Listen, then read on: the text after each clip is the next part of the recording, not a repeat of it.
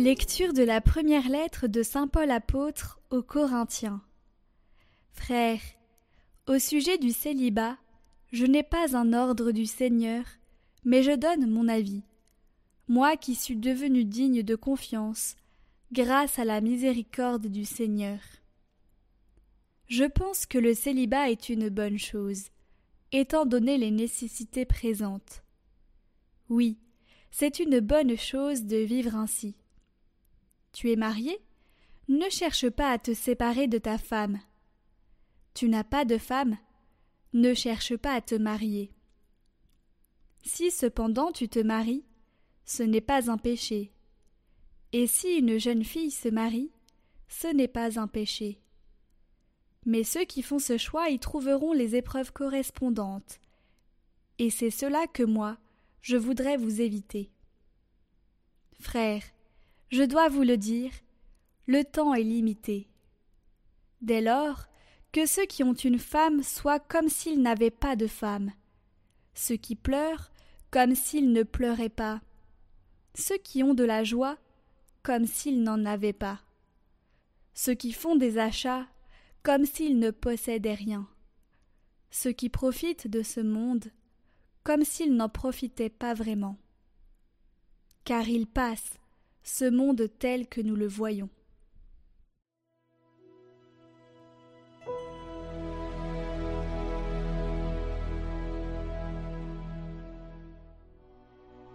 Le Seigneur aime son peuple. Chantez au Seigneur un chant nouveau. Louez-le dans l'assemblée de ses fidèles. En Israël, joie pour son Créateur. Dans Sion, allégresse pour son roi. Dansez à la louange de son nom. Jouez pour lui tambourins et cithars. Car le Seigneur aime son peuple. Il donne aux humbles l'éclat de la victoire. Que les fidèles exultent glorieux, criant leur joie à l'heure du triomphe. Qu'ils proclament les éloges de Dieu. C'est la fierté de ses fidèles.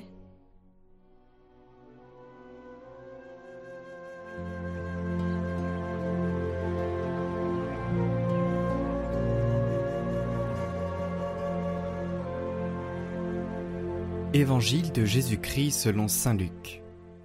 En ce temps-là, Jésus, levant les yeux sur ses disciples, déclara Heureux vous les pauvres, car le royaume de Dieu est à vous.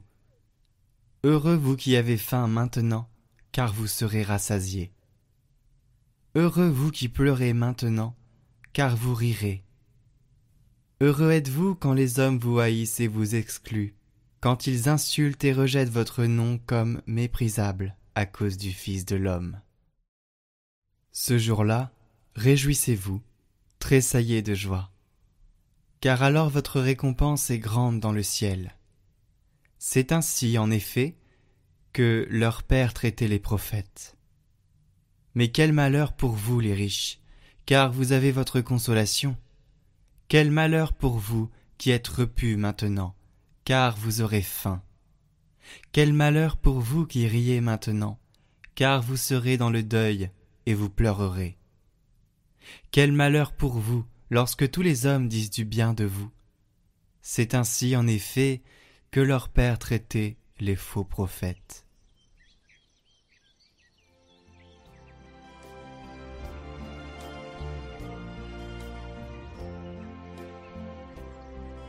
Commentaire de Léon XIII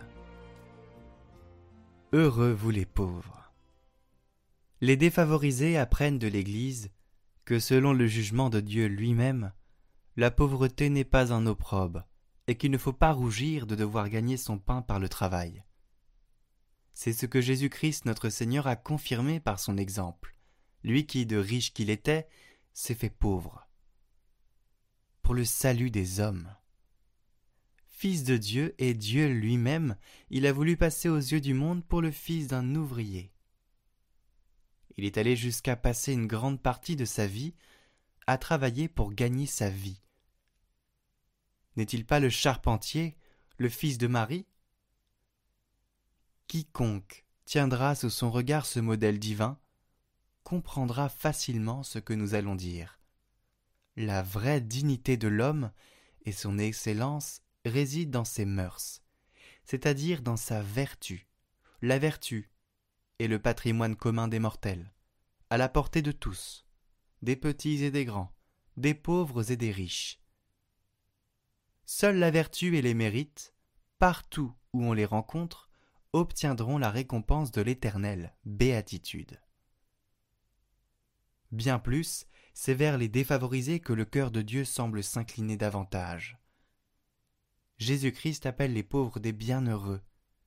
Il invite avec amour tous ceux qui souffrent et qui pleurent à venir à lui, afin de les consoler. Il embrasse avec une charité plus tendre les petits et les opprimés. Ces doctrines sont bien faites certainement pour humilier l'âme hautaine du riche et le rendre plus compatissant, pour relever le courage de ceux qui souffrent et leur inspirer de la confiance. Elle pourrait diminuer cette distance que l'orgueil se plaît à maintenir. On obtiendrait sans peine que des deux côtés on se donne la main et que les volontés s'unissent dans une même amitié.